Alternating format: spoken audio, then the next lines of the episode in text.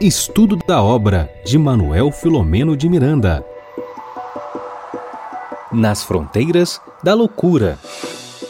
Pronto, muito boa noite a todos. Olá, amigos, amigas, nossos queridos internautas, meninas, Regina, Denise, muito boa noite a todos. Boa noite, Marcelo. Boa noite, internautas. Regina, uma alegria ter os dois aqui novamente. Boa noite, gente. É uma maravilha. Estamos aqui, três quartas partes de nós né, reunidos. ah, o quarto companheiro está ali representado pelo livrinho, pelo nosso querido livro, que a gente sempre gosta de anunciar. Olha, eu estou aqui com a minha versão analógica. Essa versão aqui, ó, a Denise sempre com a versão vintage, a Regina com a versão parecida com a minha. Isso aqui é um amigo, gente. Aqui atrás da Denise, vocês observam que existem vários amigos. Aqui atrás de mim também, né? Eu tenho vários amigos. Aqui por sobre a mesa, esses amigos, eles são sensacionais. Eles não precisam de energia elétrica para funcionar.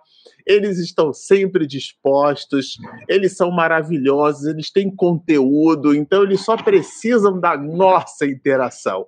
E é o que a gente está fazendo aqui, é o nosso propósito: estudar, ler e estudar. E conjunção aditiva. Além de ler, nós também estamos estudando juntos, né? A obra juntos porque ninguém faz nada só. No meu ambiente profissional, eu costumo dizer como instrumento de disruptura, né, no sentido de entendermos de que não existe mais aquele super-homem, aquele profissional brilhante, maravilhoso. Eu sempre gosto de dizer quando posso, né, nas nossas reuniões profissionais, que se Jesus Cristo, que podia fazer sozinho, dividiu a humanidade antes e depois dele, ele, Jesus, chamou doze, é sinal que ninguém faz nada só. Então o trabalho é realmente em equipe. E é por isso que nós estamos aqui, todos nós, você e nós aqui, estamos juntos, conectados, é não só por essa teia mundial de computadores, mas conectados, sobretudo, no ideal de serviço. Eu vou para iniciar aqui as nossas atividades da noite de hoje, vou me servir falando de livros de um velho conhecido companheiro nosso aqui do canal. Trata-se da obra Vida Feliz, vocês já sabem. Ele foi psicografado por nosso querido Divaldo Pereira Franco, é que se serviu então ali da nossa veneranda Joana de Ângeles, que é quem assina a obra. Na mensagem é, de número 39, diz-nos assim a Joana. E eu vou pedir na sequência a Regina para fazer a nossa prece. Não te esqueças das pessoas que transitam em situações mais humildes e difíceis do que a tua. Faze-te amigo delas. É fácil desejar compartilhar das alegrias, dos momentos de triunfo, das situações invejáveis que os outros experimentam. O ideal é ser companheiro de todos a situação financeira, o poder, a saúde e a juventude são transitórios. Converte o teu amor na mais valiosa conquista da tua vida, repartindo-o com todos os indivíduos. Vamos orar. Que seus governantes possam ser envolvidos num manancial de luz, de entendimento, que as pessoas que sofrem, que estão sofrendo neste momento as atrocidades da guerra, elas possam estar envolvidas em eflúvios de paz e de harmonia. Mais uma vez agradecemos a vida. Muito obrigada. Que assim seja. Eu esqueci de ativar o som, né? É, eu abri o meu microfone para os internautas poderem acompanhar a oração depois, na metade. Eu vou pedir então a você. Estamos no mesmo espaço físico, então a gente vai precisar é, fazer a manutenção dessa nossa atividade, viu, meu bem? recuperar, aí está sob estágio probatório, né? Número dois. Então eu fecho aqui o meu microfone e você abre o seu, tá bom, meu amor? Bom, gente, sempre é, a gente é bom lembrar, né? A lembrar os nossos parceiros, a você internauta que está conosco, né, desde o início do estudo desse livro. Nós estamos exatamente hoje na metade da obra, entrando na metade da obra, tendo já estudado a metade do livro. Eu falei, gente, como passou rápido, né? E também gostaria de, assim, de agradecer também aos nossos parceiros de transmissão. Então, a nossa gratidão a todos esses parceiros e a você que está conosco desde o início. E se por um acaso você está chegando agora, né, que ainda não estudou conosco, nós temos todas as lives gravadas aqui no canal. Então, é só dar um pulinho lá no nosso canal Espiritismo e Mediunidade e estudar as lives anteriores desse livro maravilhoso que é Nas Fronteiras da Loucura. Maravilha. Não, você, você continua, meu bem, porque nós fizemos, né, Denise, a nossa divisão aqui, a nossa fraterna, amigável e deliciosa divisão do estudo. E agora que você voltou, então já continua trabalhando, tá certo? Já fez a prece, com a metade do microfone desligado, não tem problema nenhum, a espiritualidade captou, ou aqueles, aqueles aparelhos que ficam captando prece lá no mundo espiritual, que a gente aprendeu aqui com Miranda, com certeza eles captaram a sua oração, tá certo? É o daqui que ficou fechado o microfone, mas lá ele está sempre aberto, aqueles aparelhos são ultra sensíveis. Então você já fez a prece, já fez a divulgação, né, Denise? Agora você dá sequência ao nosso estudo. Afinal de contas, nós fizemos a divisão e a primeira terça parte das reflexões da noite estão contigo. É com você, Regina. Bom, pessoal, hoje nós vamos estudar o capítulo 16, com o título Considerações sobre Sessões Mediúnicas. E a parte que coube para mim no estudo né, é o introito que nós vamos ver do parágrafo do 1 ao 13 desse, desse capítulo. Bom, o Manuel Filomeno de Miranda, ele começa já narrando, né, que ao cair da tarde, né, acompanhando aí o diretor, que é o Bezerra de Menezes, eles foram à enfermaria em que se apresentavam o Fábio e seu amigo em recuperação através da terapia do sono. Então vamos lembrar, porque a gente estava lá no, no, caso no EMI, né? Não sei se vocês se recordam disso. E aí ele volta de novo para o caso Fábio. E quem é? Só para a gente recordar, gente, mas quem é esse Fábio? Eu trouxe esse slide até de, um, de uma outra live, né, do capítulo 12, se vocês quiserem saber melhor sobre o Fábio, tudo que aconteceu, é, o departamento em, em outra realidade. É. Então, quem era esse Fábio? Né? E por que, que ele estava ali na enfermaria tendo auxílio né, desses espíritos amigos? Fábio, outro amigo, isso lá no capítulo 12, vamos lembrar porque se não encontrasse muito comprometidos com os vícios e viessem de uma estrutura familiar mais digna, eles foram poupados à presença do cadáver. Então, o Fábio e mais outros quatro amigos, eles desencarnaram no, desencarnaram no acidente de trânsito. Todos estavam drogados.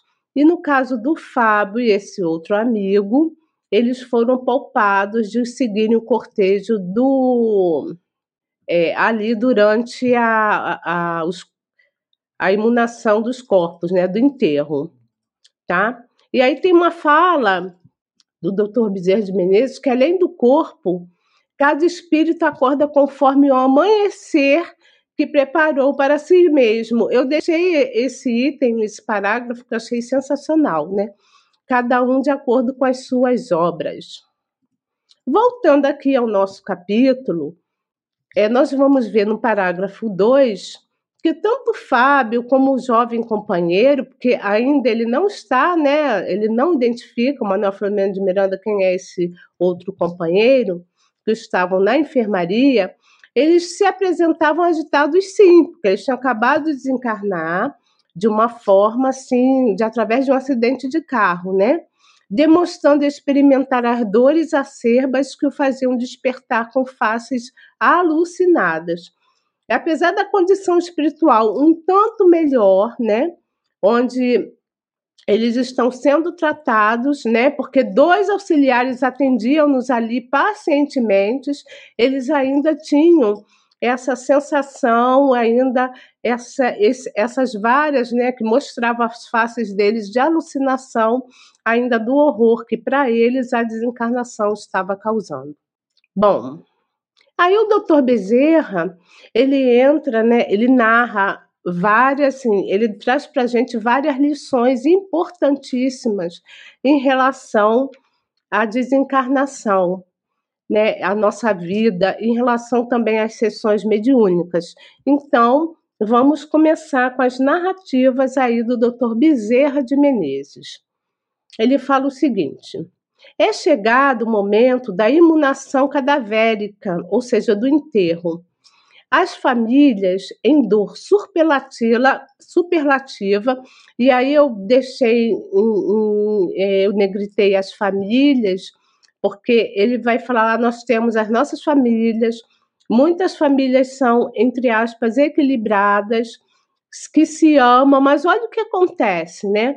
As famílias em dor superlativa lamentam um falso acontecimento que as dilacera. Tudo bem, a gente realmente vai sentir quando um, um, um, familiar nosso muito próximo desencarna, vai, a gente vai sentir muita saudade, porque a gente não vai estar com ele naquele momento, né? Mas ele continua, olha, e chama-os nominalmente com exclamações de inconformismo, que se transformam em agentes mentais dilaceradores, que os alcançam, eles ouvem, quer dizer, os desencarnados, os recém-desencarnados, eles ouvem e não atendem, não entendem o que se passa. Não têm ideia do que lhes sucedeu, nem sequer possuem qualquer preparo para o retorno nessa circunstância. Então, gente, o primeiro aviso do Dr. Bezerra de Menezes é o seguinte: eles sabem que a dor né, de uma separação ela, ela, é, é ela é válida, mas nós precisamos acreditar nas leis de Deus. Então, Deus sabe tudo, Deus traz para dar para a gente tudo que é necessário, né? Então, apesar da nossa saudade, da tristeza, podemos chorar sim, a gente precisa acreditar, primeiramente em Deus, nos desígnios de Deus, e se colocar em oração, lembrar do nosso parceiro, da nossa parceira, do nosso filho, da nossa filha, é, com saudade sim, mas com alegria, né? Agradecer a Deus pelo, pelos momentos que tivemos contato com esses seres nessa encarnação. Aí vocês podem estar falando assim, ah, Regina, mas você, é, isso está muito assim, muito vago. Aí eu posso dizer para vocês que eu vivi a desencarnação do meu pai, da minha mãe, da minha irmã. Então, eu vivi tudo isso. Então, eu sei o que eu estou falando. Então, é, é, é, realmente acreditar em Deus e, e saber que todo mundo, é, tudo que acontece conosco está de acordo com, com as suas leis. Continuando, o doutor Bezerra, ele, ele aplicou né, em ambos expressiva cari, é, carga de energia anestesiante, nos dois, no Fábio tá, e no, no, no amigo dele, que os acalmou. E em seguida ele informou: este é um dos instantes mais difíceis para o recém-desencarnado. Isso está nos parágrafos 5, 6 e 7, tá? Que perdeu o corpo sem dele libertar-se-á. A como é natural, quer dizer, o processo da desencarnação é, é uma coisa natural. Em casos destas e de ordem semelhante, um apego aos despojos físicos muito acentuado, tá? E demais, os vínculos familiares são fortes cadeias que amarram as criaturas umas às outras. Então ele fala aí num primeiro momento o apego ao corpo, né? As questões materiais, as coisas que deixamos para trás e também o apego da, das famílias. É, continuando sobre os vínculos familiares, né? Eles são fortes cadeias que amarram as criaturas umas às outras. Nessas horas mais poderosas, quando se percebe a nulidade de qualquer recurso que atenue a angústia de uma separação, que muitos ainda supõem eterna. Realmente, nós não somos eternos. Por mais que nós. Não, nós somos eternos, mas nós vamos ter é, que compartilhar as nossas experiências com muitos outros espíritos. Então, por mais que a gente ame muito os nossos filhos, o nosso pai, a nossa mãe, o nosso marido, a nossa esposa, os nossos sobrinhos, a gente precisa aprender a amar a todos como os irmãos. E a gente ainda não sabe fazer isso. Então, a gente precisa entender que, é, enquanto estamos aqui encarnados, é uma passagem, mas para uma experiência muito rica com esse grupo familiar. Porque a gente não sabe se na próxima a gente vai poder voltar nesse mesmo grupo tá? É, continuando, no parágrafo 8, ele fala o seguinte: que a morte, em tais situações, transforma-se em fator preponderante de neuroses e psicoses mais profundas, que conduzem a loucuras, ao suicídio. Então, assim, até que ponto, né, a dor de uma separação pode trazer assim dificuldades para o espírito que fica. Né? Então, isso é muito preocupante. E aí, ah, eu estava correndo um pouquinho, porque eu queria trazer bem rapidamente, né?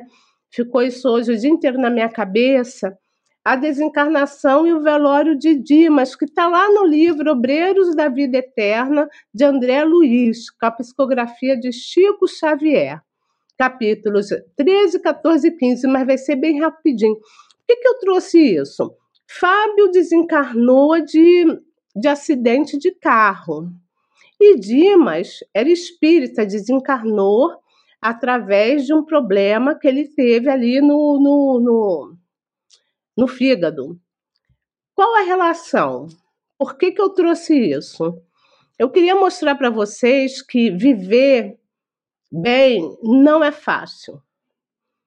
Então, no caso do Dimas, o Dimas, eu acho que eu trouxe, botei mais um slide dizendo quem ele era. Peraí. Era espírita e médium. Na sua vida na Terra, ele mostrou amor e dedicação aos ensinamentos de Jesus e de Kardec. Entretanto, ele desencarnou antes do que fora programado pela espiritu, espiritu, espiritualidade. Segundo André Luiz, né, ele é um incompletista, ou seja, ele é o que ele chama também, André Luiz, de suicida indireto. Mas como assim, Regina? Como que uma pessoa dessa, segundo André Luiz, né, que além do, do labor espírita, ele era, ele estava dedicado aos ensinamentos de Jesus e de Kardec. Então, por que, que eu trouxe ele para esse o caso Dimas para servir um alerta de alerta para nós? Porque o Dimas, né, ele era a encarnação dele era desprovida de qualquer vantagem material. E no início da sua encarnação, ele conheceu ásperas obrigações para ele ganhar o quê? Intimidade com as leituras mais simples. Então, é uma pessoa que teve dificuldade dos estudos por conta da sua condição socioeconômica. Então, ele sempre foi entregue ao serviço rude, desde, desde o início da sua mocidade. E ali também ele vem constituir a família, tá? Com muito assim, é, é, é, o André fala, pingando suor no sacrifício diário. E ele passa a vida em submissão a regulamentos, porque o trabalho dele era muito simples. Tá? Então ele estava sempre preso a regulamentos, conquistando o que? A sua subsistência com enorme despesas de energia. Ó. Primeiro item, para ser um suicídio indireto ele despendia muita energia para ele conseguir é, ganhar o ganha-pão dele, né? Mesmo assim, com tudo isso, Dimas ele encontra recursos para dedicar-se aos que gemem e sofrem nos planos mais baixos do dele. Então ele recebe a mediunidade, né? Ele, ele encarna já com esse dom, né? E ele pega a sua mediunidade e coloca o quê? A serviço do bem coletivo. Com isso, ele convive com os desalentos e aflitos de toda parte. Eu fiz um resuminho mesmo, porque é bem, são três capítulos. Bom, e aí ele perdeu quase integralmente o conforto da vida social, privou-se de estudos edificantes que lhe poderiam prodigalizar mais amplas realizações ao idealismo de homens de bem e prejudicou as células físicas no acúmulo de serviço obrigatório e acelerado na causa do sofrimento humano.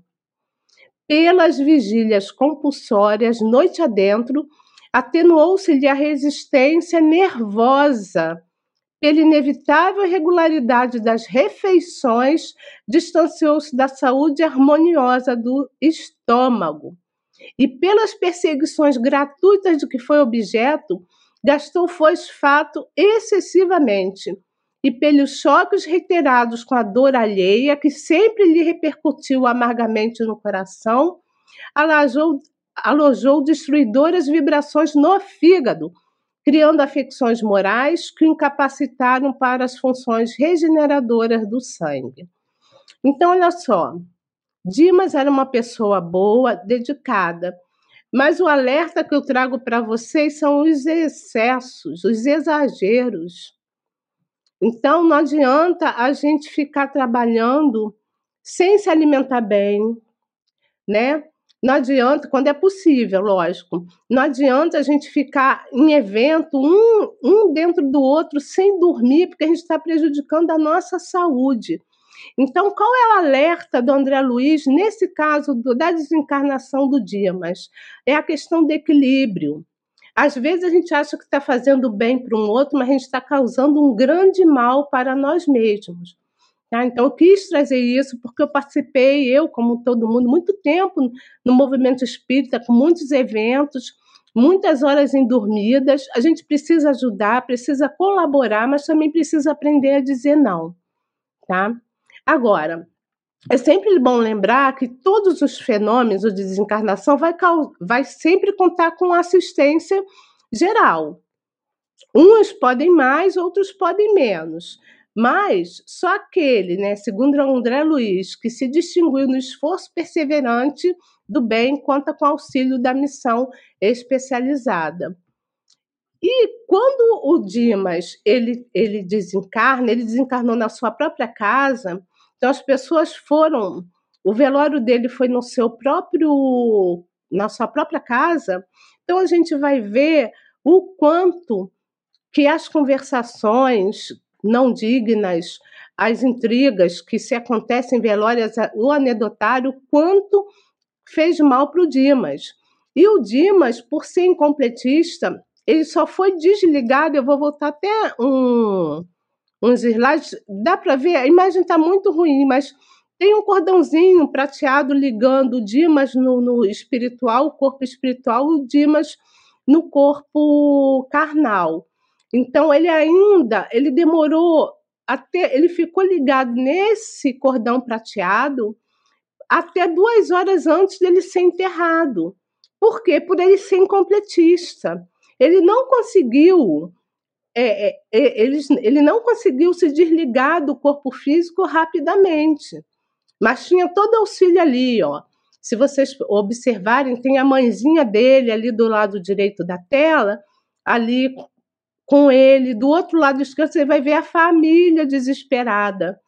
Sabe? Uma outra coisa importante que o André Luiz coloca no livro é que o Dimas se preparou sim, né? Ele é uma pessoa que vivia em oração, mas a sua família não.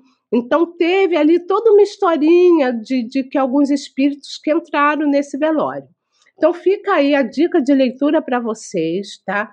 obreiros da vida eterna, e eu trouxe isso para vocês que se para Dimas ele teve algumas dificuldades na desencarnação, imagina para esses espíritos, jovens espíritos desencarnados que tiveram que tiraram a sua vida através de um acidente de carro e também por excesso de drogas. Então fico alerta para todos nós, tá? Então continuando, o Bezerra ele faz uma pausa, tá? Aqui a gente está no parágrafo 10 já, e, ele continua falando, aí ele vai falar da importância do Espiritismo. Então, esse capítulo é um grande alerta para todos nós, né?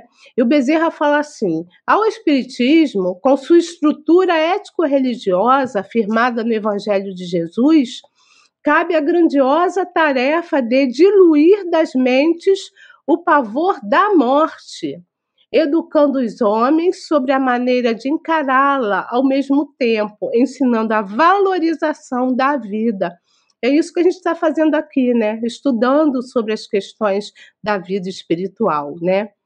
E aí ele começa, ele vai entrar nas questões das sessões práticas da mediunidade.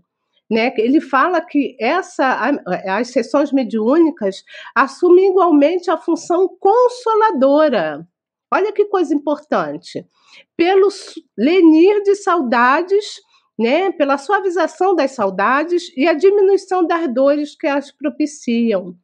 Por quê? Porque em reunião mediúnica, através desse abençoado intercâmbio espiritual, não somente das entidades veneráveis, como daqueles que sofrem, eles é ensinado pela dor a correta vivência no amor.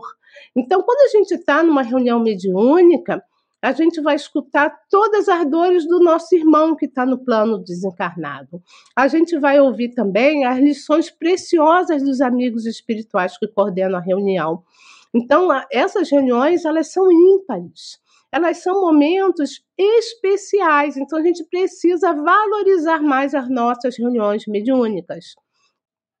Continuando no capítulo, no parágrafo 11, porque eu vou entregar a palavra para o Marcelo, mas também ele ainda continuando sobre as sessões mediúnicas para facultar o retorno dos seres amados ao convívio afetuoso.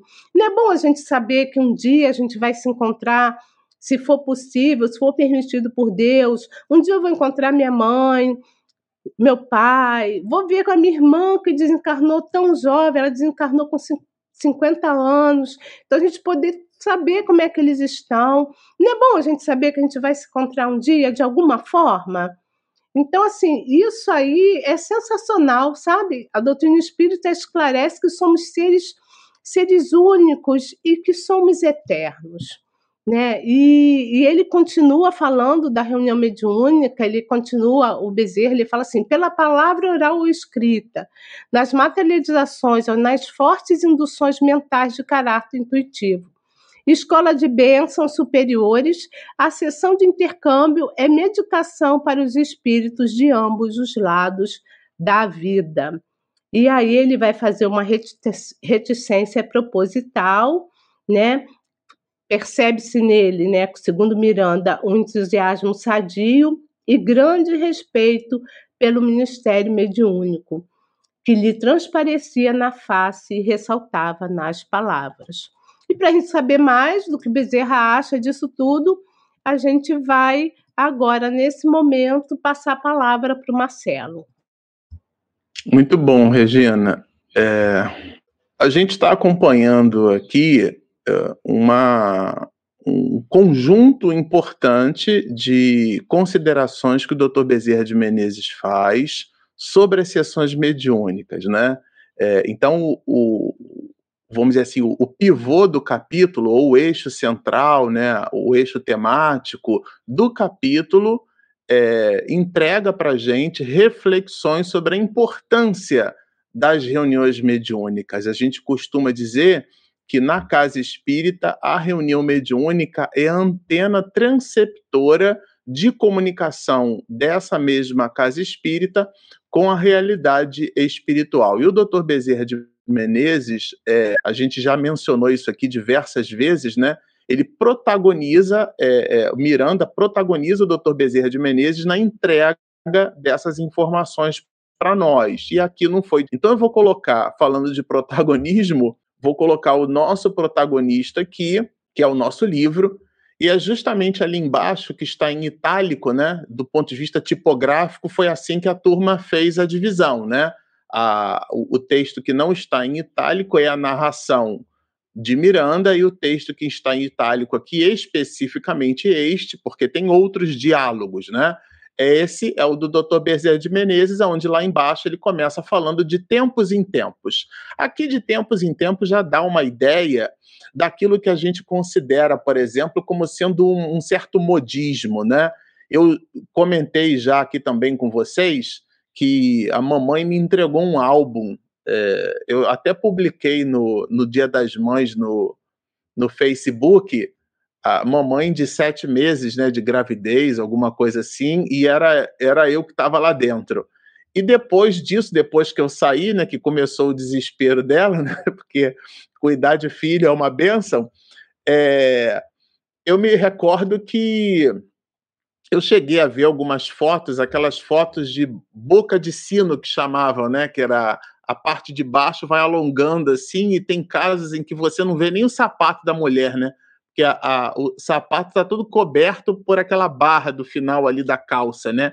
E aquilo foi moda na década de 70, que foi quando eu nasci. Só que depois a moda volta, né? Então existem processos que são cíclicos, são recorrentes entre nós. E aqui, quando o próprio é, Dr. Bezerra coloca de tempos em tempos, já nos remete a essa visão cíclica, né? São assuntos que são habitualmente costurados entre nós. Será que médium que fuma pode dar passe? Será que eu posso fazer uma, uma, tatuagem de borboleta no meu pescoço? Então, todas essas questões que nos remetem a um, a um processo é, factual, né? A uma, a uma percepção genuína de que, de fato, a gente não estuda espiritismo, eles são cíclicos entre nós. E aqui uma dessas questões que são cíclicas, vejam que a tese é do Dr. Bezerra de Menezes, não é nossa, não é de nossa autoria, quando ele coloca isso, tá? E ele começa colocando o que especificamente? É, a fala de respeitáveis estudiosos e obreiros da doutrina. Vejam que não são pessoas, não são neófitos, não são pessoas agnósticas ao pensamento espírita, ou seja, que não concordam, que desconhecem, né? que pensam de maneira contrária. Não. Somos aqueles, vamos colocar assim, aqueles de nós somos aqueles que é, conectados no ideal de serviço, estudando o Espiritismo, alguns, muitos de nós, é, promovemos esse intercâmbio, só que é um intercâmbio negativo, é uma inspiração negativa. Eu adoro essa, essa relação que o que Miranda faz, transformando adjetivo em substantivo, porque a gente poderia pensar, nossa, eu estou tão inspirado, né? Mas aqui, quando a gente observa Miranda falando de, na fala do Dr. Bezerra, claro, né, grafando aqui para nossa reflexão, é, inspiração negativa é sinal que inspiração não quer dizer nada, né? Ah, como é que tá? Eu tô tão inspirado hoje, não quer dizer nada. A sua inspiração é boa ou ela é ruim? Porque aqui o Dr. Bezerra está dizendo que alguns de nós, estudiosos, trazemos essa inspiração negativa. Então, inspiração não quer dizer muita coisa, não. E que inspiração é essa? É justamente é a ligação psíquica nossa com entidades perversas, né? E elas, claro, né, elas percebem que a reunião mediúnica é um verdadeiro portal de intercâmbio entre almas dos dois lados da vida, né? Há quem, inclusive, estenda essa reflexão no sentido de que a relação não é uma relação dual, que não há lado nenhum, mas aqui a gente estabelece como lado o lado material e o lado espiritual. Nessa visão dual, nessa proposta dualística, esses espíritos perversos que não têm é, interesse no esclarecimento que a reunião mediúnica é capaz de promover, quando feita de maneira digna, né? Eles, claro, de forma sistemática, né, Miranda coloca aqui a fala do Dr. Bezerra, sistematicamente combatem essa porta, né? Ele coloca aqui até, tira o itálico, porque realmente é uma, é uma expressão simbólica, uma expressão é, metafórica, nessa né? porta de serviços. É um portal, né? onde almas transitam em várias perspectivas. E eles querem fechar a porta, eles querem encerrar, e para isso eles usam as próprias pessoas da reunião mediúnica para incitá-las, ou melhor, incitar-nos, porque aqui o estudo não é por uma terceira pessoa, estamos falando de nós mesmos. Muito adequado quando a gente comenta um texto desse, nós nos contextualizarmos, porque senão dá a impressão que a gente está fazendo crítica sobre o comportamento alheio. E não é esse o caso. Nós não somos policiais do evangelho. Aqui, o que o Dr. Bezerra de Menezes busca promover é o enaltecimento e a importância importância da reunião mediúnica, tá certo? Que depois a Denise vai comentar como desdobramento, né? Então, eles eles insistem nesse processo de nos incitar a questões que nos afastam do diálogo original proposto pelo mestre de Leão, porque o Espiritismo não inventou mediunidade. O que Allan Kardec fez foi dignificar a mediunidade, o que é bem diferente. Porque o fenômeno mediúnico, ele sempre existiu por sobre a face da Terra, né? Se a gente comenta aqui nas lives que Moisés proibia a comunicação com os mortos, na casa espírita que frequentamos, a gente escreveu um artigo agora para esse mês falando exatamente desse assunto, né? Da proibição é, é, que Moisés construiu à época, né? Porque a maneira como nós nos comunicávamos com os mortos, mas isso é uma visão que atesta que a mediunidade existe, porque ninguém proíbe aquilo que não existe, tá certo? Então aqui, Dr. Bezerra de Menezes traz um outro arcabouço bíblico no Tabor, né? Jesus, ele então dialogou né, num processo de transfiguração, Pedro, inclusive, ficou maravilhado. Senhor, permita que construamos um templo de adoração. E Jesus vai dizer: Pedro, Pedro, tu és pedra. Sobre ti construirei a minha igreja, mas haverá tempo em que o homem construirá um templo dentro do seu próprio coração, mostrando que a ideia do amor não eram quatro paredes, não era a construção material que num primeiro momento Francisco de Assis também tomou, né, literalmente como a ideia de reconstruir a igreja de Jesus. A igreja, como a igreja de reunião de fiéis, é a, é a convergência do pensamento de Jesus na, no nosso coração, é termos decor, Termos decor não é ter aqui de memória, é ter no coração. E aqui o Dr. Bezerra de Menezes traz esse exemplo magnífico, né? Esse exemplo de transfiguração, que é um diálogo com espíritos. Ele desceu do monte, prosseguiu, vejam, no mesmo clima, porque a, a a, a gente não compreende muito, né? A gente fala, mas não tem muita cognição para entender o psiquismo, como é que se deu o psiquismo de Jesus, né? Aqui é uma abstração com muita dificuldade, mas no mesmo grau de tranquilidade, ou seja, no mesmo clima, tá? Jesus, depois daquele diálogo fabuloso, depois de ter descido do monte, ele ainda prossegue atendendo tanto ao obsessor quanto ao, ao obsedado, né?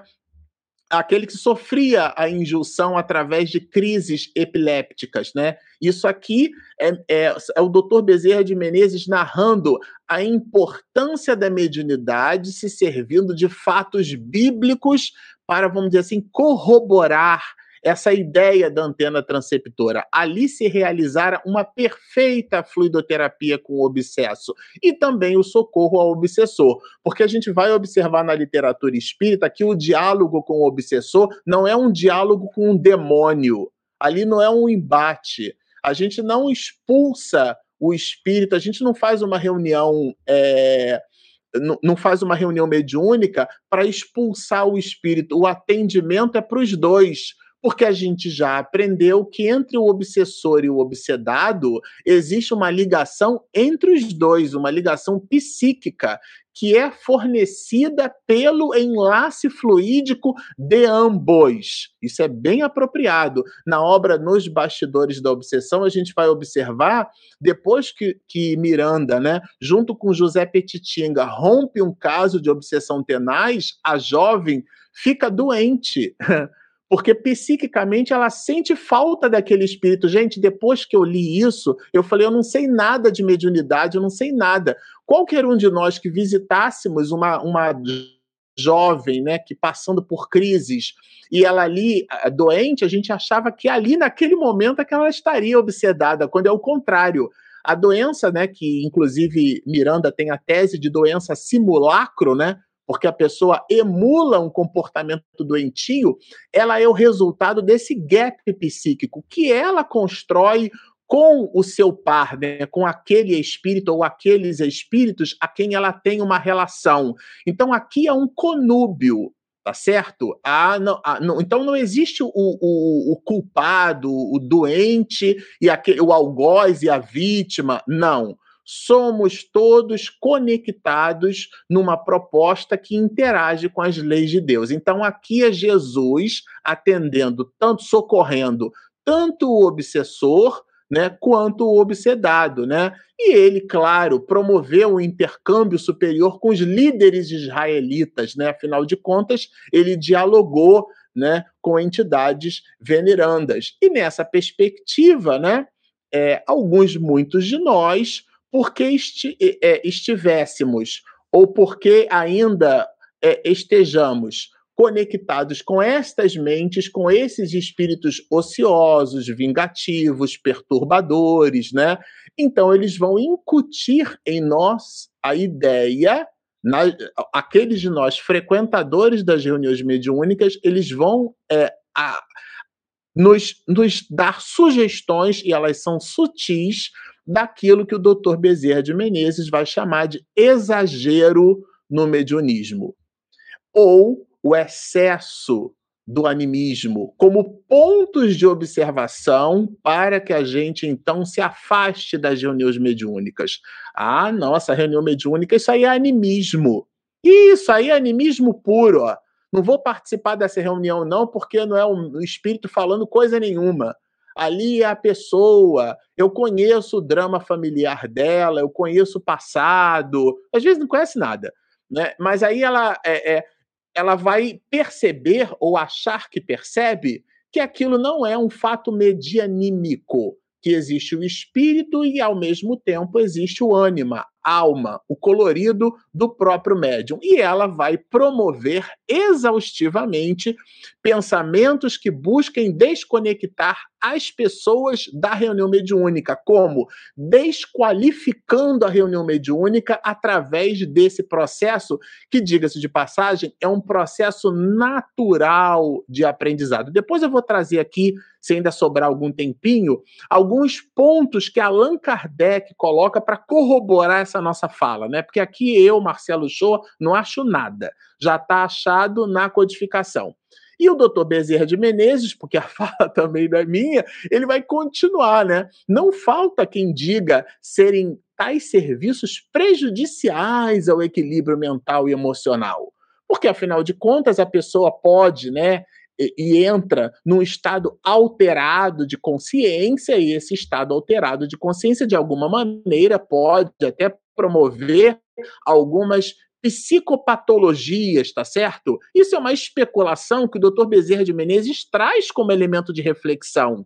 Como aqueles de nós que, de maneira recorrente, lembram, de tempos em tempos, insistimos em trazer à baila, em resgatar algo que coloque em xeque o valor magnânimo de uma reunião mediúnica. É verdade que o animismo medra em larga escala, ele não desqualifica e nem retira o animismo que vem de ânima, alma, né? A entrega é do psiquismo do próprio médium, mas isso não é esse fato, né, que lá no livro dos médiuns a gente vai perceber a partir do capítulo de número 18, né, que é o papel dos médios na comunicação espírita, a influência do próprio médium. Esse está no capítulo 19. Se vocês pegarem o livro dos médios, livro dos médios, e pesquisarem, sobretudo se vocês baixarem assim o eletrônico, a FEB tem disponível gratuitamente. Faz essa experiência. Baixa o livro dos médios em formato PDF eletrônico, né? O formato eletrônico, não e-book, porque PDF tem nada a ver com e-book. Formato eletrônico. Vocês baixam o PDF e procura a palavra animismo no livro dos médios. Eu vou antecipar para vocês, ela não existe. Não existe a palavra animismo. Assim como na época de Platão não existia a palavra amor, tá certo? Os gregos chamavam de eros. A palavra erótica vem daí o amor erótico, né? Depois é, Aristóteles desenvolveu o amor filha, né, o amor filial, e por último, o amor que Jesus nos ensinou, que é o amor ágape. Mas não existia a palavra amor. Aqui a palavra é substituída no capítulo 19 do livro dos médios. Não existe a palavra, mas tem largamente o conceito, que é a influência do espírito pessoal do médium. Eu sou ortodoxo, gosto da tradução de Guilhão Ribeiro, também é de Noleto Bezerra, e é assim que a FEB publicou nessas traduções. A influência parece até um pleonasmo, né? Do espírito pessoal do médium, para que não reste dúvida que é a influência da pessoa. E ele coloca ali, né, se a gente vai perceber, por exemplo, no capítulo 18, olha, a influência do exercício da mediunidade sobre a saúde, sobre o cérebro, a influência da mediunidade sobre as crianças, inclusive ele mostra ali que a gente não deve incitar mediunidade infantil, a influência moral do próprio médium, a influência do meio, ou seja, a mediunidade, gente, ela gravita em torno da mediunidade uma quantidade enorme de influências. Mas essas influências, de maneira nenhuma, do capítulo 18 até o capítulo 23, aonde Allan Kardec deságua, no clássico capítulo que trata das obsessões, de maneira nenhuma, de forma nenhuma, Allan Kardec desqualifica esses meios de influência. Muito pelo contrário, ele os qualifica do capítulo 18 até o capítulo 22. Agora, faz-nos prestar atenção que a obsessão é o maior escolho do espiritismo prático, né? Tem dois grandes escolhos. O segundo está no capítulo 24, que é o da identidade dos espíritos, mas no 23 ele traz a obsessão, que é o domínio que alguns espíritos logram adquirir por sobre certas pessoas. Mas esse fenômeno psíquico, ele nada tem a ver com a mediunidade. A mediunidade ela é pura, ela é santa. O médium nem sempre. Então, essa distinção é que o doutor Bezerra de Menezes faz assim na nossa parca forma de ver, com muito brilhantismo, né? Então ele vai falar desses inconvenientes, né? E aqui é, é, ele cria uma expressão que eu vou aproveitar depois para comentar com vocês, essa ideia da harmonia íntima, né? É, guardem essa expressão harmonia íntima, porque ela está lá no livro dos médiuns. Eu queria me servir tá, é, de uma expressão colocada por um espírito de escola, né, uma dissertação que ele faz sobre o papel do médium nas comunicações e se sobrar tempo a gente faz a conexão né, com essa parte doutrinária também. Os chamados excessos mediúnicos não são da responsabilidade das, das sessões. Não é a reunião mediúnica que é responsável pelo, pelo despreparo do medianeiro. É a desinformação. Olha, gente, eu achei isso daqui, ó, se vocês não lembrarem de absolutamente nada do que eu disse nos próximos, sei lá, 20 minutos, fique com essa expressão do Dr. Bezerra de Menezes: desinformação dos experimentadores e pessoas. Aqui significa o seguinte: nós vamos para a reunião mediúnica, mas a gente não entende o fenômeno. Eu me lembro quando eu era criança, era o médium funga-funga, eu dava até apelido, porque eu era criança, né? Dava apelido para os coleguinhas do lado que a gente tomava passe né, na, na evangelização. Então eu perguntava assim: será que hoje é aquele médium do estalinho, que é o que dava passe, parecia o chicotinho? Era o outro que funga-funga, ele acha que o fluido entra pela narina.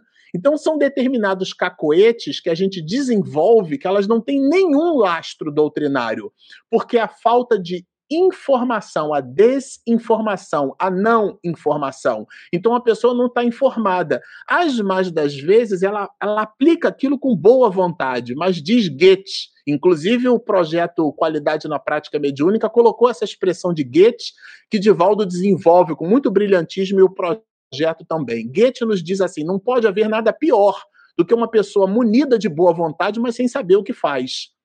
Se eu não sou eletricista e me embrenho na casa espírita da Denise para consertar um quadro elétrico, eu vou queimar ali 600 metros de fio, vou fechar um curto e vou sair lambendo, queimando tudo. Nossa, mas a minha vontade era boa, essa boa vontade, né? Que pode promover um desastre. Isso é falta de informação, falta de experiência. Não existe faculdade de experiência, né? MBA em experiência. Não existe mestrado. Experiência ou você tem ou você não tem. Tão simples. E ele continua.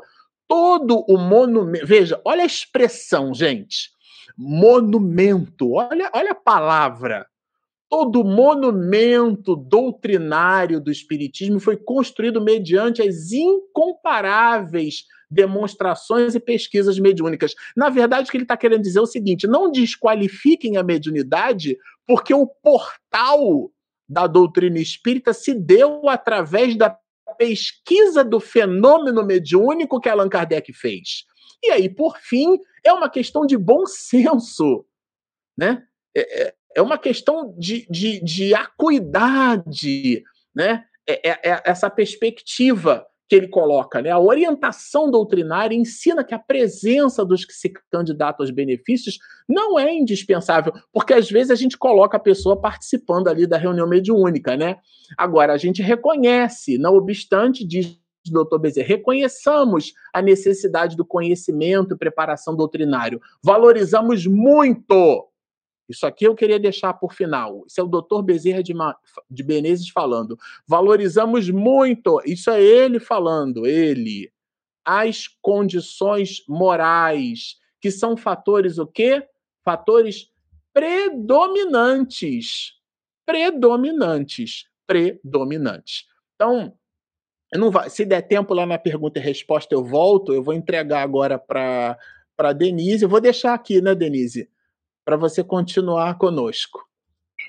Ok, Marcelo, obrigada. Deixa o nosso texto aí, como você disse, o nosso protagonista, para que a gente possa seguir no estudo desse capítulo, cujo título já nos aponta o foco central, considerações sobre reuniões mediúnicas.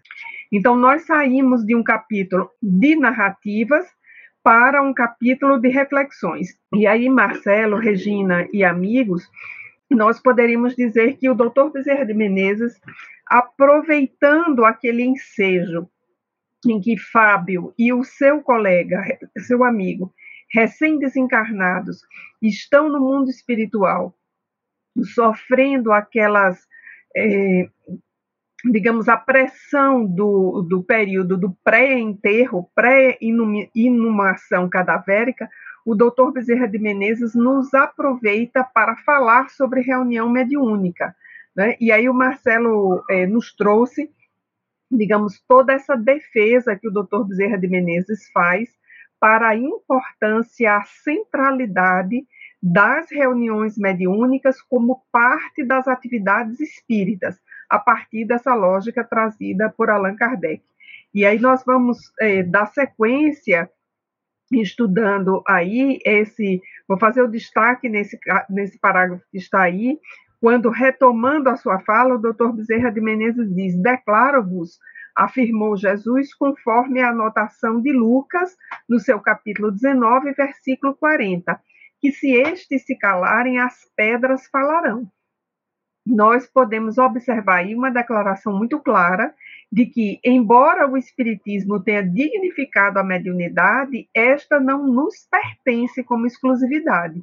E se nós nos negarmos a cultivar a mediunidade, por outros, né, outros meios, outras formas, outras frentes de trabalho com a mediunidade surgirão. Então, nós precisamos também ter bastante cuidado com o que fazemos da mediunidade do movimento espírita. Eu, particularmente, às vezes ouço umas críticas à mediunidade e eu fico muito triste, porque é uma desconsideração ao trabalho de Allan Kardec, conforme dito na parte anterior, que o Marcelo já destacou para a gente. Todo o trabalho de Allan Kardec teve por lastro as reuniões mediúnicas. Então, nós precisamos discernir se onde está a dificuldade é na, na parte digamos, de moral, de conhecimento do médium, ou isso é um problema de quem está observando ali a reunião mediúnica e não a conhece muito bem. Então vejamos que a mediunidade ela pertence à humanidade, porque até as pedras falarão. Então isso significa dizer que mesmo que se feche uma porta em relação à mediunidade, mesmo que se feche é, um caminho para a mediunidade, ela aparecerá em outro. E na sequência desse mesmo parágrafo aí, o doutor Bezerra de Menezes vai nos chamar a atenção a, dizendo o seguinte: ao se calarem os discípulos do evangelho por medo, ante as conveniências mundanas, pelos preconceitos ou vitimados pelos interesses mesquinhos, como tem acontecido, as pedras que guardam os mortos rompem-se, falam e já que os desencarnados, não mais submetidos às conjunturas terrenas, proclamam a verdade sem peias nem conciliações com o erro. Então, a gente pode destacar aí dessa fala do Dr. Bezerra de Menezes, é, que muitas vezes a mediunidade o exercício da mediunidade, melhor dizendo, sofre essas observações muito mais pelas nossas conveniências mundanas. E aí ele traz uma advertência bem séria para nós, né? Os nossos preconceitos ou os nossos interesses mesquinhos e nos adverte claramente: não adiantará abafar a mediunidade, porque ela surgirá por outros caminhos. Aí no parágrafo seguinte, que é esse que está na tela, é o parágrafo de número 26, nós temos o que eu diria assim, é a, a, a flor, né? A, a, o detalhe desse capítulo, a instrução maravilhosa. E quando eu li aqui, eu fotografei exatamente esse parágrafo e mandei para minha amiga Suênia Freire, com quem eu divido outros estudos da obra de Manuel Filomeno de Miranda. Esse parágrafo vale a pena a gente ir lendo aos poucos para retirar daí a principal informação que o Dr. Bezerra de Menezes, de forma didática, nos traz. Vejamos que ele diz: respeitamos todas as criaturas nos degraus em que estagiam no seu processo de evolução espiritual. Entretanto, valorizamos os trabalhadores anônimos da mediunidade, os que formam círculos espirituais de assistência aos desencarnados e intercâmbio conosco, pelo sacrifício, abnegação e fidelidade com que se dedicam ao fanal da consolação e da caridade. E aí eu vou parar aí, daqui a pouco eu retomo esse período.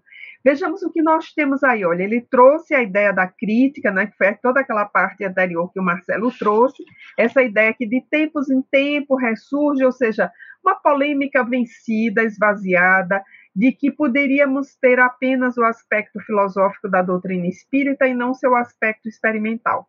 Aí o doutor Bezerra de Menezes diz, respeitamos todas as criaturas, é o seu patamar evolutivo. Entretanto, valorizamos. Aí ele coloca um plural aí de modéstia, mas na verdade é ele, esse espírito de escola, que valoriza os trabalhadores anônimos da mediunidade, ou seja, aqueles que são o verdadeiro sal da terra. E esses dias eu tenho refletido sobre esse versículo, acho que é o 13 ou 14 do capítulo 5 de Mateus, em que Jesus diz: Vós sois o sal da terra. E sal é algo que a gente só percebe se for para mais ou para menos na comida. Quando ele está no ponto, a gente percebe o todo. Ah, a comida ficou maravilhosa, o tempero está bom. Enfim, ser sal é passar anonimamente. E aí o doutor Bezerra de Menezes valoriza exatamente esses, né? Os trabalhadores anônimos da mediunidade. Então, são aqueles médios do todo dia, são aqueles médios que estão lá no seu trabalho de acolher os espíritos sofredores, seja como médium de psicofonia, seja como aquele médium que psicografa os recadinhos para o grupo mediúnico ou as instruções dos mentores para um doutrinador. É aquele doutrinador que está ali na sua tarefa e quando sai da reunião mediúnica, ele é aquele trabalhador comum da casa espírita. Ninguém que está chegando olha para ele e vê uma placa escrita: Eu sou o doutrinador, porque ele está ali de forma absolutamente anônima. Então, a gente tem aí, Marcelo, Regina e amigos, uma espécie de gabarito através do qual nós podemos nos autoavaliar na nossa relação como trabalhadores de casa espírita. Eu acho que esses critérios valem para todos nós, mas eles valem também de forma específica, porque aqui é a temática, para os que estão vinculados à atividade mediúnica. Né?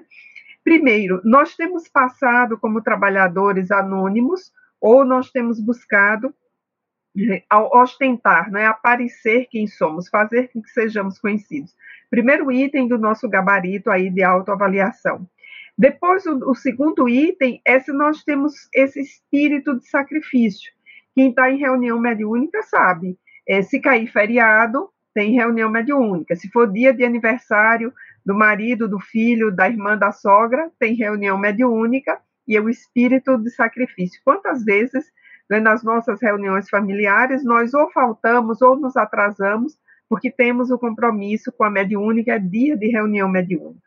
A abnegação, que é o olhar da caridade para com o próximo, a empatia, é outro item aí do nosso gabarito de autoavaliação, e a fidelidade com que nós nos dedicamos ao trabalho de consolação e da caridade. Então, vejamos que elementos importantes o doutor Bezerra de Menezes coloca aí para que nós possamos nos avaliar como membros de um grupo espírita e como membros de um grupo mediúnico dentro de uma casa espírita. Aí, na sequência, amigos, ele traz uma instrução que é a didática, como eu chamei, não é? Porque ele vai dizer, olha, que essas qualidades aí fazem fluir e refluir nas reuniões mediúnicas de todas as expressões sérias. Então vejamos que aí nós temos um item bem importante, está lá no livro dos médios, a influência do meio. Vejamos que aí é o conjunto harmônico, é a, o conjunto moral dos participantes da reunião mediúnica, veja que faz fluir e refluir nas sessões mediúnicas. E essas sessões são de alguns tipos que aí são apresentados pelo Dr. Bezerra de Menezes. Vejamos que ele coloca reuniões de cura, né? ou de fluidoterapia. Na minha edição aqui, que é a edição vintage, esse curas eu achei bem importante porque ele está entre aspas. Nessa edição que o Marcelo está usando aí, não aparecem essas aspas. Mas é muito importante porque a casa espírita não vive de fazer aquela a, trabalho de cura de alguém estar com uma doença que é uma doença irreversível e chegar lá e ficar bom, porque o corpo está comprometido. Mas vejamos a reunião de cura ou fluidoterapia, que muitas vezes ocorre ali após a palestra pública, quando tem o passe. Aquele momento do passe é essa reunião aqui que o doutor Bezerra de Menezes chama a atenção. E olha quanto tempo antes ela foi preparada. Ela foi, no mínimo, preparada durante o tempo da palestra que lhe antecedeu. Então, tem um tempo de preparação. Nós acompanhamos na obra de Filomeno a descrição dos espíritos encarregados da tarefa do passe e do quanto eles se dedicam de horas antes a essa tarefa. Então, é uma reunião específica para isso. E os passistas também, que se dedicam a essa tarefa.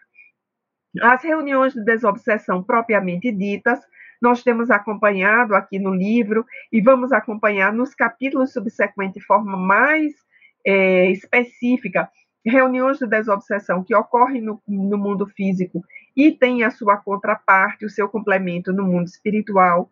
As reuniões de desenvolvimento ou de educação da mediunidade, então são aquelas reuniões em que os médios iniciantes eles vão ser exatamente ali educados para lidar com a mediunidade, vão construir esse conjunto de uh, informações e de práticas para saberem lidar com a mediunidade.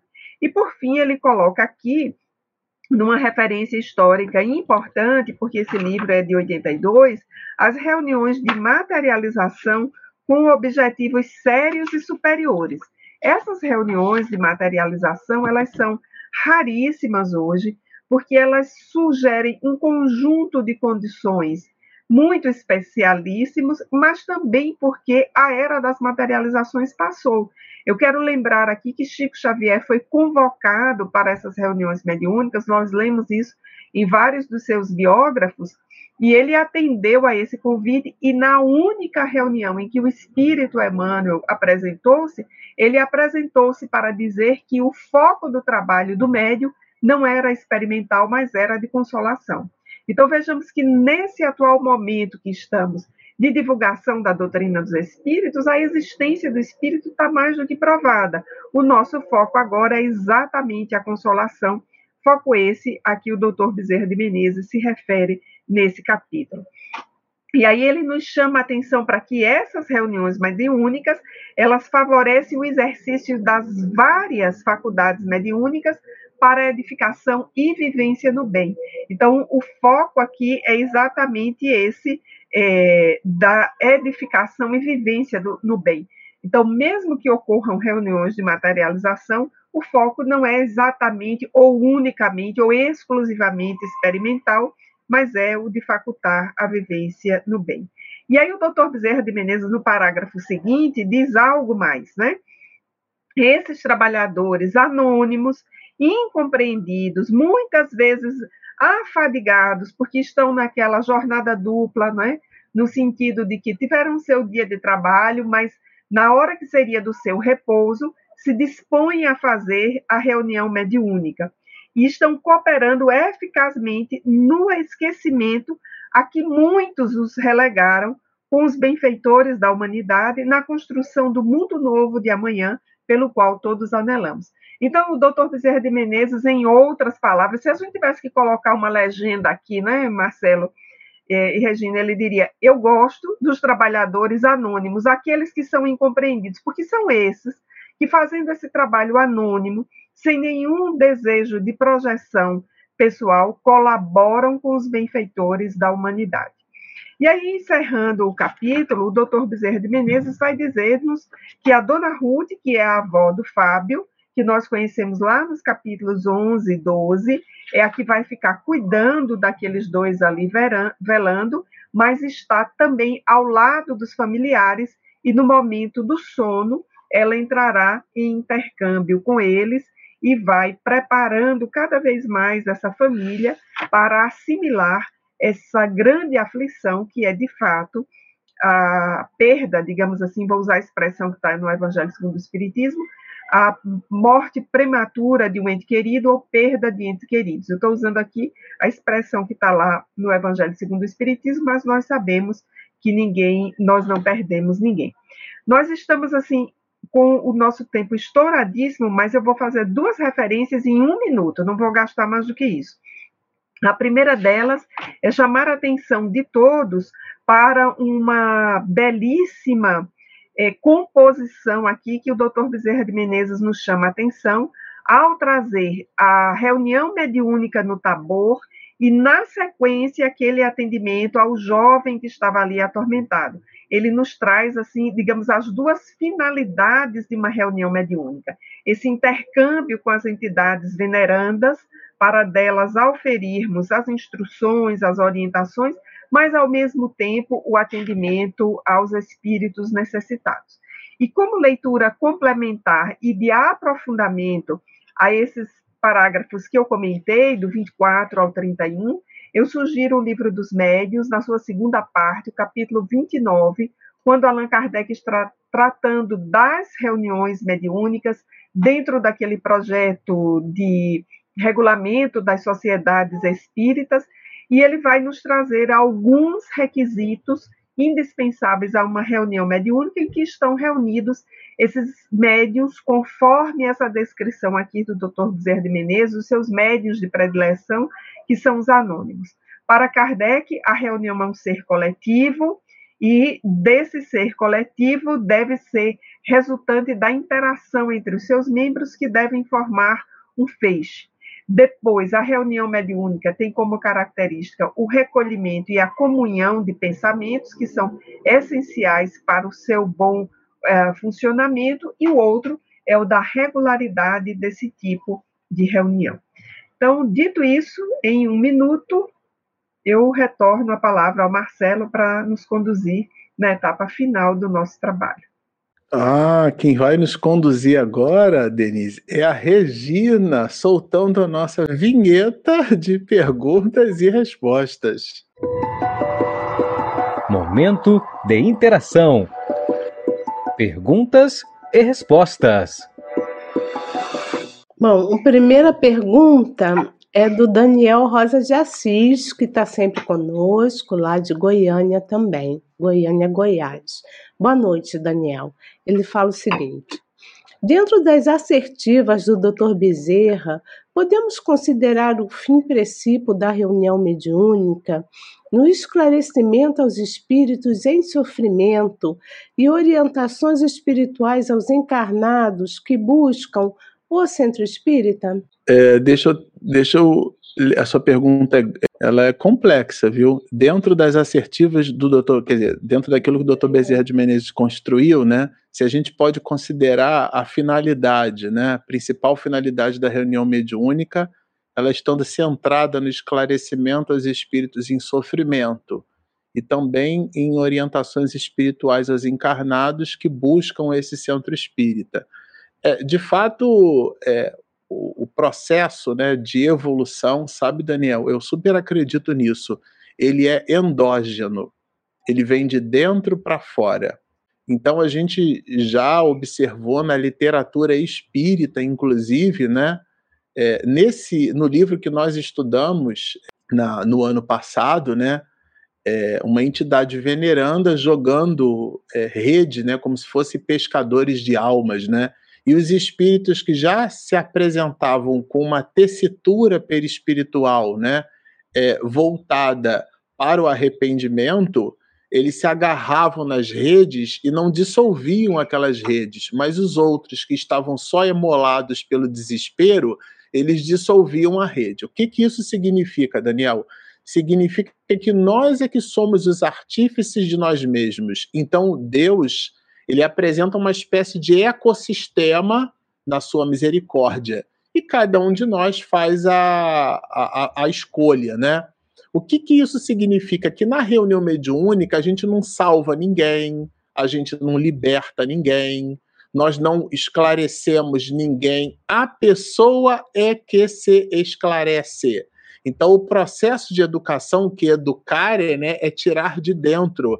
Então, nesse sentido, aliás, isso inclusive foi objeto de uma tese, né? A teoria da reminiscência de Platão trabalha bastante isso, né? A ideia de que a gente não aprende nada, a gente recorda, né? O que está lá no mundo das ideias. Então, o desdobramento disso para nossa reflexão aqui é que nós somos todos é, aprendizes nesse processo. A gente não protagoniza nada. Quem protagoniza a, a, atividade ou aqueles que protagonizam as atividades da reunião hum. mediúnica são os dirigentes de fato, né? De fato e de direito da reunião hum. mediúnica, que é o mundo espiritual. Do nosso lado aqui, a gente participa, e aí é claro, né? Se a Denise é uma médium psicofônica, você, Daniel, é o esclarecedor, e eu estou ouvindo o que o, o, que o médium Denise, né, traz pela sua psicofonia a respeito da, das, das questões, a propósito das questões do espírito, eu disse, nossa, eu posso até eventualmente me identificar com uma problemática que a Denise, como médium, está se servindo, né, como intermediária. E aí, e aí você, Daniel, esclarecendo o espírito através da médium Denise, eu, Marcelo, vou aprender.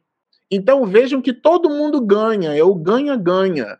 Então, nessa perspectiva, naquele laboratório né, é, é, é, do mundo espiritual que se faz ali, é, há uma relação de troca. Né? Então, essa, essa eu estou dizendo tudo isso porque eu não sou muito partidário da ideia de que a gente vai à reunião mediúnica para ajudar, sabe? Eu, eu, eu, tenho um pouco de reserva com essa expressão. Eu acho que todos nós estamos numa condição mútua, né? num exercício mútuo. A gente se ajuda ali mutuamente, né? Então, essa engrenagem. E aí, claro, né? Essa orientação espiritual, ela acontece também para os encarnados, para aqueles de nós que estamos lá. É, Denise, quem te pergunta agora é a Thaís. Estou correta em afirmar que todos na reunião mediúnica somos médiums de sustentação, inclusive os facilitadores? Uhum. É, boa noite, Thaís. É, é, essa sua pergunta é interessante porque ela nos remete diretamente a essa citação de Kardec que rapidamente eu apontei aqui na, no final da minha fala. É o item 331 do capítulo 29 de O Livro dos Médios. Uh, eu estou aqui com o texto aberto e Kardec diz textualmente: uma reunião é um ser coletivo, cujas qualidades e propriedades são a resultante da de seus membros e formam como que um feixe.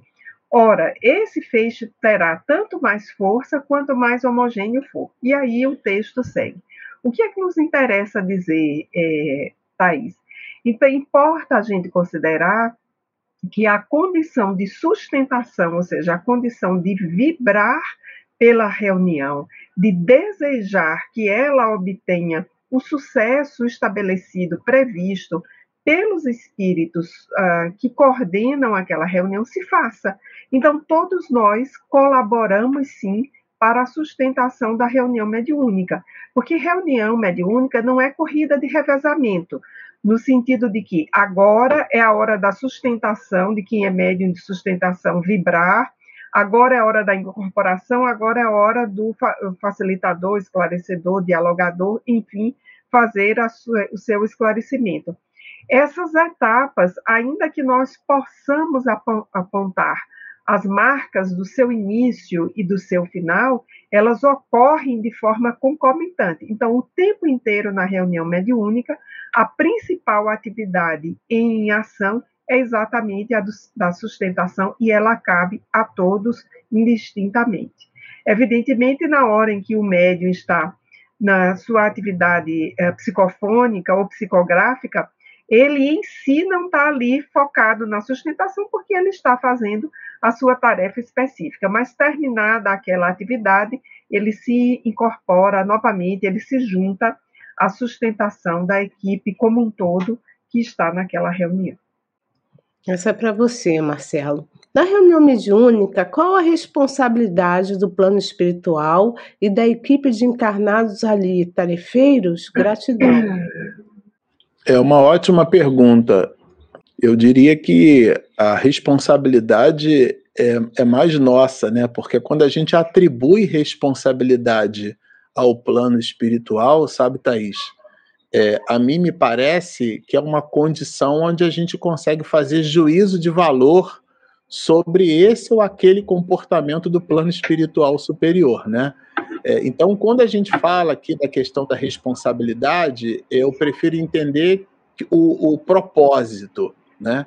A responsabilidade é nossa e o propósito é deles. Então, qual que é o propósito do mundo espiritual superior? É certamente o amparo, a ajuda, o apoio, o soerguimento, esse é o propósito, que eu vou usar essa palavra propósito aqui, pegando carona no termo que você usou, que é a responsabilidade. Mas a nós cabe a responsabilidade de estarmos em sintonia. Bom, a próxima é para mim. Regina, é da Thaís também. Eu achei super interessante a sua pergunta e por você ter feito para mim, né? A espírito, a espírita com medo de espírito, já vou te dizer que há, Thais. Sendo assim, não participa da reunião mediúnica na casa, na casa, como isso faz sentido? Então, eu sempre falo que é o seguinte, em relação ao espírito. Imagine, é lógico que espírita não deveria ter medo de espírito. Essa semana alguém me perguntou assim, ele está rindo, que eu vou dizer para mim que às vezes eu tenho, mas eu vou explicar o motivo. Ele está rindo assim para mim, mas uma pessoa falou assim: ah, alguém na casa está vendo a minha mãe. Isso é coisa ruim? Aí eu falei para a pessoa: a sua mãe era uma pessoa ruim? Ele não. A pessoa respondeu assim: não. Então, ela está indo te visitar, está querendo saber de você, isso é natural. Aí a pessoa é, se conformou. Então, em, em, princípio, o espírito, o espírita não tem que ter medo de espírito, que é uma pessoa que está desencarnada em outro plano, é pessoa como nós. A questão é que em alguns momentos, de repente, eu sempre falo isso, você está na sua casa, aí se entrar um ladrão, você não vai levar um susto? Assim, uma pessoa que você não está esperando? É nesse sentido que algumas pessoas podem ter medo. De repente, se virar e ver uma pessoa que você não estava esperando. É nesse sentido. Mas, em princípio, não, porque, primeiro, que tudo é de acordo com a vontade de Deus. Né? Primeira coisa. Segundo, que os espíritos não podem nos fazer mal. Eles podem nos influenciar, sim, mas eles não podem nos fazer mal. Se a gente tiver convicção dos nossos valores, né, como cristãos, então a gente não precisa temê-los. Então a gente, ao invés, de, a gente tem que sempre, sempre ver esses espíritos como os irmãos. Marcelo tá rindo. Porque quando acontece alguma coisa comigo, gente, eu vou, pulo assim pro lado dele, entendeu? É isso. Por isso que ele tá rindo, é porque eu levo o susto. Mas em princípio não, porque somos todos espíritos, só que estamos em planos separados. Eu não vou continuar, eu não vou continuar aqui a falar por conta das minhas próprias lembranças, tá? Mas não é para ter medo, não. Não deve ter medo. Bom, eu acho que tem mais uma para você, Marcelo. É da Rita Vidal. Rita, quanto tempo você não, não aparece por aqui, né? Seja bem-vinda. Boa noite a todos. Marcelo, como explicar a uma criança a sua própria mediunidade? Obrigada. É, é ótima essa sua pergunta, viu, Rita? Porque ela, ela promove o esclarecimento de todos nós. Veja só, é, quando eu era criança, eu às vezes eu falava assim: "Mamãe, dá para mim brincar? Dá para mim ir ao parque?" E aí minha mãe, claro, né, com muito tato, ela me dizia assim, ela ela repetia da forma correta, né? "Dá para eu ir ao parque? Dá para eu brincar?" É, a gente não diz para uma criança assim, olha, não se usa pronomes oblíquos na frente de verbos no infinitivo. Anota aí, me, mim, comigo, te, ti, contigo, se, se, consigo. Não faz nenhum sentido isso, né? Onde é que eu quero chegar com isso? A gente entrega para a criança na proporção da sua condição cognitiva. O que, que é isso? A gente dá a resposta na capacidade da criança de receber essa mesma resposta. Se for o ECA, né, o Estatuto da Criança e do Adolescente, tem uma, ali um, um, uma idade limítrofe, né? Do, do, do, do 11 para o 12 ano, de idade. É claro que soprou a velhinha, não, agora já é adolescente, né? Não, agora é criança. Não é exatamente assim, mas cada criança tem o seu psiquismo, Cada criança tem o seu amadurecimento. As meninas, por exemplo, amadurecem primeiro, né, do que os rapazes. Geralmente um menino de 12, 13 anos é um menino assim, é mais infantil e a menina, tanto é que ela já se interessa por rapazes assim que são eventualmente até mais velhos do que ela, porque são mais maduros, né? Abstração feita a síndrome de Peter Pan. Mas o que acontece é que é que cada, porque cada criança tem a sua capacidade cognitiva, nós pais ou familiares, a gente presta atenção nisso, identifica, né? Porque não tem receita de bolo, sabe, Rita? Cada criança e a gente vai entregando para a criança na medida da possibilidade dela de responder. Ah, eu vi o meu primo. É, o seu primo visitou a gente. Você vai percebendo a reação da criança em cima daquilo. Mas é a criança quem traz, sabe, Rita? Isso é muito adequado. Não é a gente ficar usando a criança como um oráculo. E agora? O que, que você está vendo? E agora? Ele falou com quem? Era minha avó? Era meu tio? Não. Por favor, não façam isso. Se a criança apresenta uma condição medianímica é, natural, ela não é provocada, né? Allan Kardec chama isso de médios inconscientes. Quem lê o livro dos médios assim, com, com pouca atenção, acha que médio inconsciente é aquele que entra em trânsito onambúlico e, e, não é nada disso. Médio inconsciente é aquele que não tem consciência da sua mediunidade. Então ele não consegue provocar o fenômeno que ele não se reconhece como médium. É isso que é médium inconsciente. E a criança, porque ainda está construindo a sua consciência, mais ainda. E Allan Kardec é categórico no livro dos médios: não desenvolver mediunidade na criança. Porque aí ele apresenta vários motivos. Um deles é que a criança, como ela, tá, ela tem o processo lúdico, ela pode inclusive transformar o diálogo dela com os espíritos num brinquedo. Que ela vê os espíritos, imagina, ela vê, ela fala, ela ouve, né? Então ela, ela e ela percebe que os adultos não vão ver. Então ela pode transformar aquilo no brinquedo. Isso pode se transformar também, pode, né? A gente não está escrevendo na pedra, mas pode se transformar num tormento para a criança, porque ela tem a, que lidar com as suas questões do diário. Imagina ter que lidar com as questões do transcendental. Então, Rita, a gente vai entregando para a criança na medida da, da sua condição de percepção. Você dá uma resposta e percebe que, como a criança recebeu isso. Ah, eu vi, eu vi o meu avô. Ah, que bom, ele veio visitar a gente, né? Que legal. Pronto, acabou. Agora, se a criança fizer mais perguntas, você dá respostas é, na proporção, vou repetir, na proporção da condição cognitiva da criança, mas jamais, jamais incite esse aspecto infantil. E agora, o que, que você está vendo? E ele é quem? Era meu tio, minha avó? Não. É, se ela se manifesta naturalmente, a gente lida também naturalmente com o assunto. Sem perguntas, sem com S ou com C? Não, tá as perguntas. É com S? Bom, então é com essa alegria que a gente vai se despedir da nossa live de hoje. Vocês percebam assim que é um capítulo, né? A gente contou aqui, né, meninas? É, 31 parágrafos, né? Acho que foi essa quantidade de parágrafos que a gente somou. 31 parágrafos.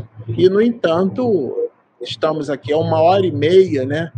buscando entender as observações do Dr. Bezerra de Menezes aqui condensadas pelo nosso querido Miranda. A você que está conectado conosco, a nossa, o, o nosso carinho, a nossa reverência. Nessa quarta-feira, agora, depois de amanhã, nós teremos o nosso Ultra Mega Power professor Severino Celestino. Nós estamos estudando com ele, né? Ele está aqui nos, nos engalanando. É, um, é uma pessoa com muito conhecimento e é um poço, me dá vontade de abraçar e trazer aqui para casa e deixar ele aqui um tempão. Então ele estará conosco aqui quarta-feira estudando a obra. É... Aliás, é o livro está aqui, né? Não, eu, eu gosto de mostrar o livro, né? Olha só analisando as traduções bíblicas. O meu tá cheio de anotações aqui, de coisas que, que a gente anotou, gostou, dúvidas, tá? Também sou filho de Deus, também tenho dúvida. Então, é, que eu tiro com, com o professor Severino e a gente vai continuar conectado aqui na quarta-feira. Então, fica aí o aviso: olha, analisando as traduções bíblicas. Essa é uma obra de quase 10 anos de estudo do professor Severino que ele vai estar com a gente agora nessa quarta-feira, depois de amanhã, conversando. Então, se vocês puderem, estejam conectados conosco. Se não puderem estar fisicamente, né?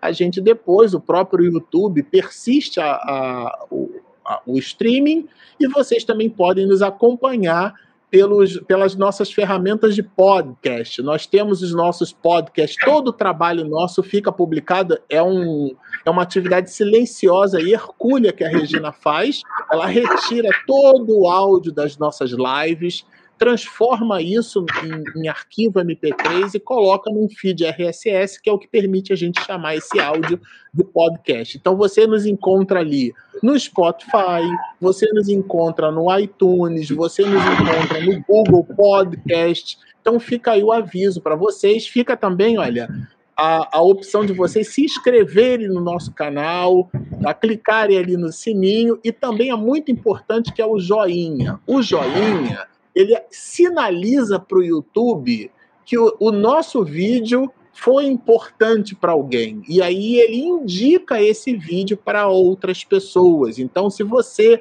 privilegia o conteúdo de Manuel Flamengo de Miranda, por favor, clique no gostei, porque o YouTube vai nos indicar, vai indicar Miranda para outras pessoas. E temos também, para finalizar, o nosso aplicativo, ele é gratuito, ele está disponível na Google Play e na Apple Store. Lá vocês vão encontrar todo o nosso material condensado ali, ele converge, né? Tudo que é áudio, que é vídeo, todo o material, as playlists dos nossos estudos, todos estão ali na palma, né? Estarão na palma da sua mão quando você baixar o nosso aplicativo Espiritismo e Mediunidade. Agora, para encerrar, eu vou pedir a nossa Denise para ela fazer a nossa prece de encerramento, tá bom? Ok, tudo bem. Marcelo, só antes da prece, eu queria destacar aqui que eu fiquei lendo os comentários. Nós tivemos aqui no ao vivo internautas de praticamente todas as regiões do Brasil.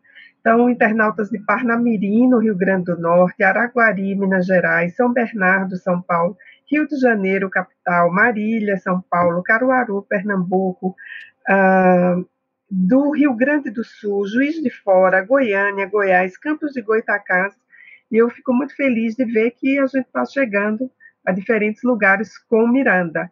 Na verdade, uhum. o Miranda é que nos tem levado a esses diferentes lugares. Né? Vamos inverter aqui a ordem para dar a justa medida a quem de fato nos coordena nesse trabalho. Então vamos orar, agradecendo aqui aos nossos internautas a sua presença para conosco.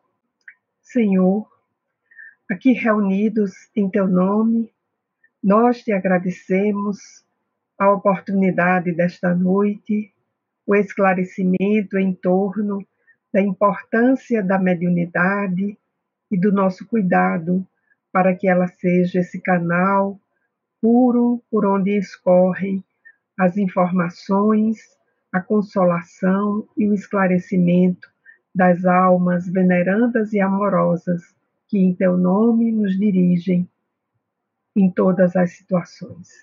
Por isso, Senhor, nesta noite, nós te rogamos bênçãos de paz aos médiuns anônimos, àqueles fiéis à tarefa espírita preocupados apenas em servir, como sirineus inspirados na tua mensagem.